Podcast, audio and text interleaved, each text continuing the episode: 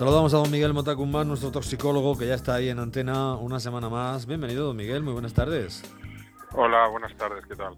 Pues nosotros muy bien, ¿y usted cómo lo lleva? Bien, un poquito de frío, pero bien. Bueno, entre bien y muy bien se dice en estos casos. Vamos arriba. Vamos arriba. Vamos a hablar de, de, nuevo de contaminación en alimentos, en este caso eh, por, por, una cuestión muy concreta y en unos alimentos muy concretos. Y alguno de ellos nos, nos, pilla de cerca.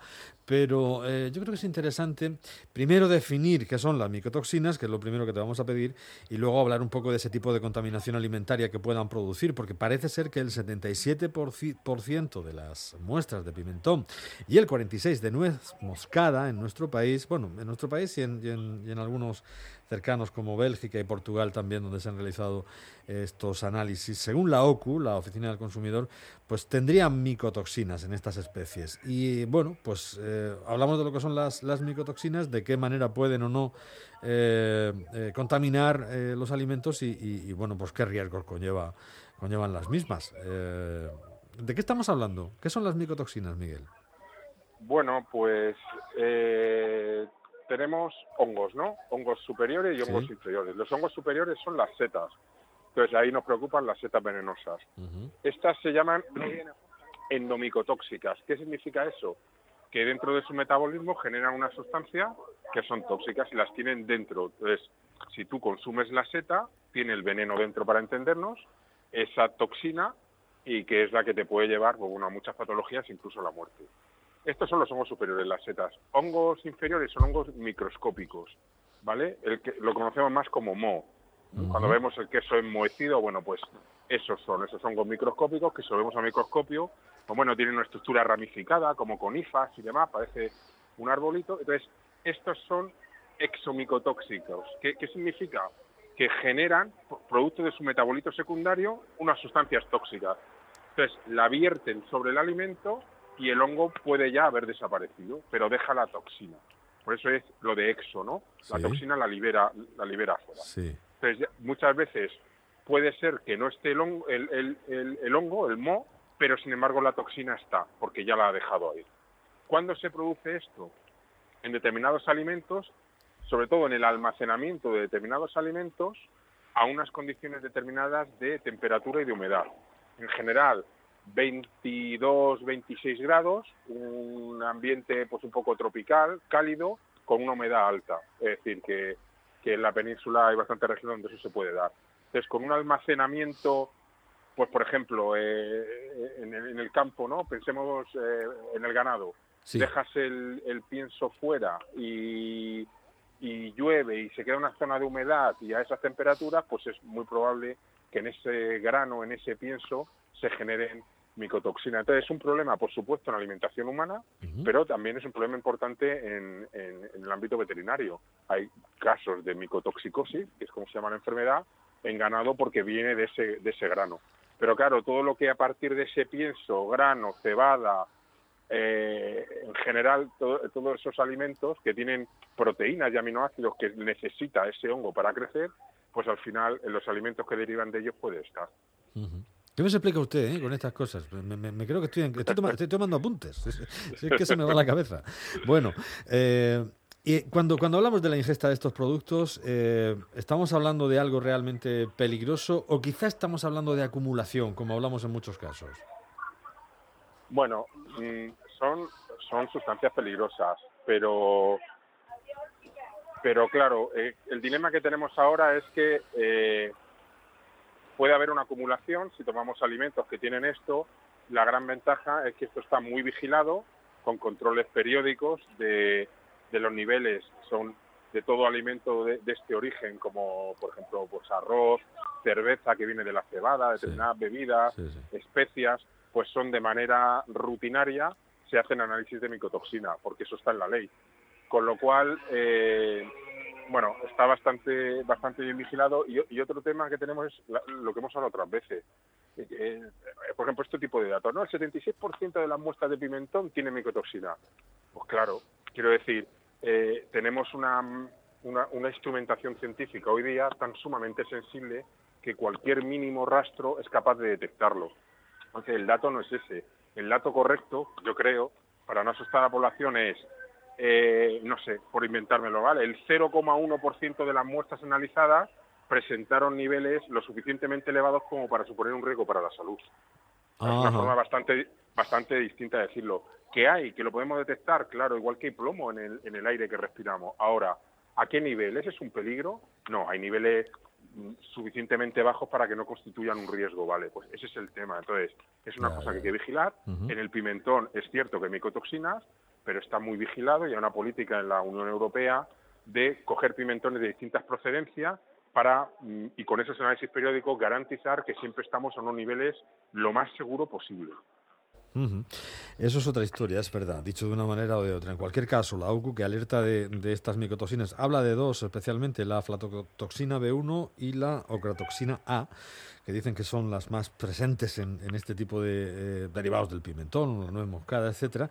Eh, y, lo que dicen es que eh, desde la propia organización se dice no son niveles alarmantes, pero quizá el problema resida en que si se acumulan en nuestro organismo junto con las toxinas que pueden tener otros alimentos, es lo que denominan el efecto suma. Esto te decía yo, ¿no? Que si te vienes un poquito de, toxina por aquí y otra por allá, pues al final sí que quizá esto, esto sume, pero también me hablabas tú de ese control, ¿no? Donde en la Unión Europea, afortunadamente, y lo hemos visto muchas veces en legislaciones en comparativas con lo que ocurre en Estados Unidos, estamos muy por encima, muy por delante, ¿no? De, otras legislaciones, eh, una legislación mucho más protectora, ¿no? Claro, hay, lo que hay que hacer es eh, que se tenga una procedencia donde hay una seguridad.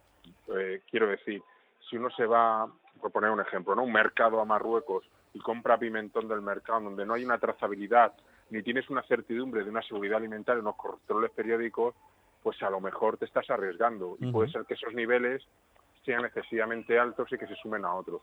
Ahora, si tú eh, compras eh, con una marca, con una etiqueta que está que viene de una empresa que, que evidentemente por ley tiene que sufrir la presión de esta analítica y de esta legislación, los niveles ya están controlados y vigilados para que sean lo suficientemente bajos para poseer los índices de seguridad toxicológicos, es decir, que a lo largo de toda tu vida el riesgo es aceptable, no te va a provocar prácticamente nada, casi total seguridad. ¿Por qué digo casi prácticamente?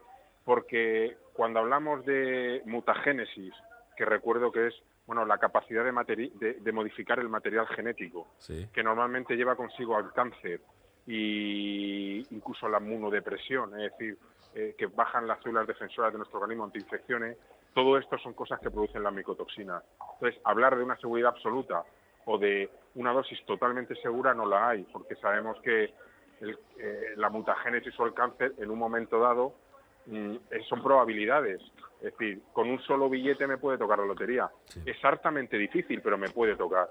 Entonces, con eso es con lo que jugamos eh, en este tipo de compuestos. Es decir, se buscan niveles lo más seguros posible pero la seguridad absoluta no existe. Entonces, bueno, es el problema de estas sustancias. Sí, incluso desde la OCU se habla de, la procedencia de frutos secos o semillas de países terceros, ¿no? Eh, donde puede haber especias, de países terceros donde puede haber esa falta de control y puede ser bastante más peligroso. Igual que la presencia de, no, es exclusivamente eh, de especias y, esto, ya, ya lo hemos hablado antes también, que, en unos casos la, la, aflatoxina en el maíz, los cacahuetes, el arroz, los aceites vegetales incluso, o, el cacao, que ahí sí me fastidia a mí esto, ¿verdad?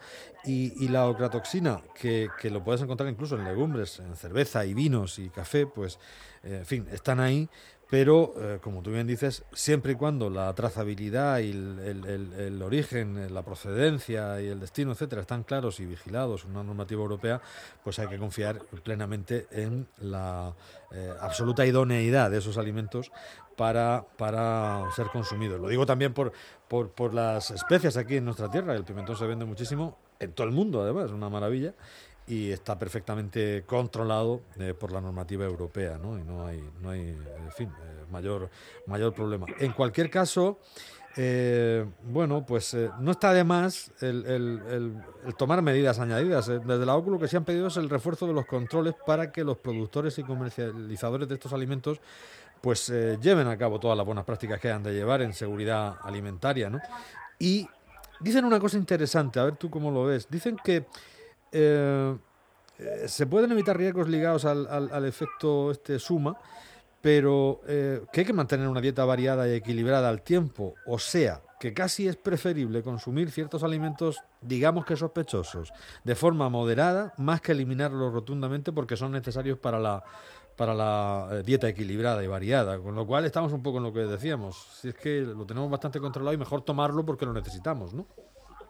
Claro, es un poco lo que solemos decir cuando hablamos de toxicología alimentaria, es el sentido común.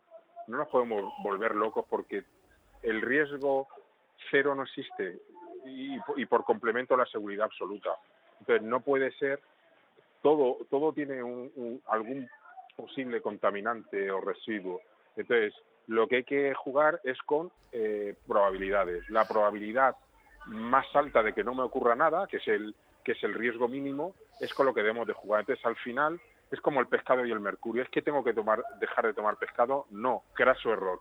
Las deficiencias y los problemas que nos puede dar no tomar pescado en la salud, esos son incuestionables. El tomar determinadas dosis, si tú lo haces de manera variada y esporádica, es muy improbable que tú puedas tener, con la seguridad alimentaria que hay hoy día y con los controles que hay, ningún problema por el mercurio. ¿Qué es lo que no se puede hacer? Tomarse siete latas de atún a la semana o diez. Eh, eh, eso, pues igual que tomar todos los días champiñones por el efecto de la nitrosamina. Tomar eh, muchísimo pimentón y frutos secos y de, y de que no conozcamos su origen. Entonces, al final, una dieta variada, equilibrada, eh, eh, por suerte, en el país donde estamos, con un, control y una seguridad alimentaria eh, digna de, ejemplo. Y, comprando en sitios donde sabemos que hay detrás una trazabilidad, pues bueno, que hay detrás una empresa que sigue sus controles, de esa manera no vamos a tener ningún problema. Ahora, si me voy a un mercado del centro africano y cojo, o en Sudamérica, y cojo montón de manises y empiezo a ingerir y me tomo un kilo, pues a lo mejor puedo tener un problema. Claro, al final es ese sentido común que lo hemos nombrado muchas veces. Sí, señor. A mí esto me deja mucho más tranquilo. Yo hablo con don Miguel y me quedo nuevo. Yo digo, pues le pongo un poco de pimentón de este estupendo aquí, eh, que hace un amiguete mío aquí en, Espinardo, que esto es gourmet, que esto es una cosa espectacular al, al, al, al pulpo mismo, ¿no? Que, que una tablica de pulpo así a la, a la, a la gallega y ya me dices esto, yo pues le pongo con alegría, con alegría y sin ningún problema, pues claro que sí, es otra cosa. Bueno, eh, bromas aparte, eh, te voy a regalar un... Has visto instinto básico, ¿no? Sí. Sí, pues te voy a regalar un, un pico de estos de picador de hielo, como, el que aparece, como el que aparece en la película. Uno que ha hecho Albert Collins con su guitarra que se llama Ice Pick y que, en fin, y esto suena pues tan arrebatadoramente bien como vais a poder eh, comprobar a continuación. Es el pago, don Miguel aquí eh, eh, viene a, cambio de buena música y este es el pago, el pagamos en blues, ríete tú de, de otras cosas, aquí pagamos en blues. Albert Collin, I Speak, Miguel Motacumán, un gusto y un placer como siempre. Hasta la próxima semana. Chao. Gracias. Abriendo blues, ¿para qué dinero? Exactamente, para qué ni, ni, ni, ni coin, ni bitcoin, ni nada que se le parezca. Buen blues y, y lo que venga aparejado. Gracias, Miguel. Nos quedamos con Albert Collin. Un abrazo. Gracias, Laura.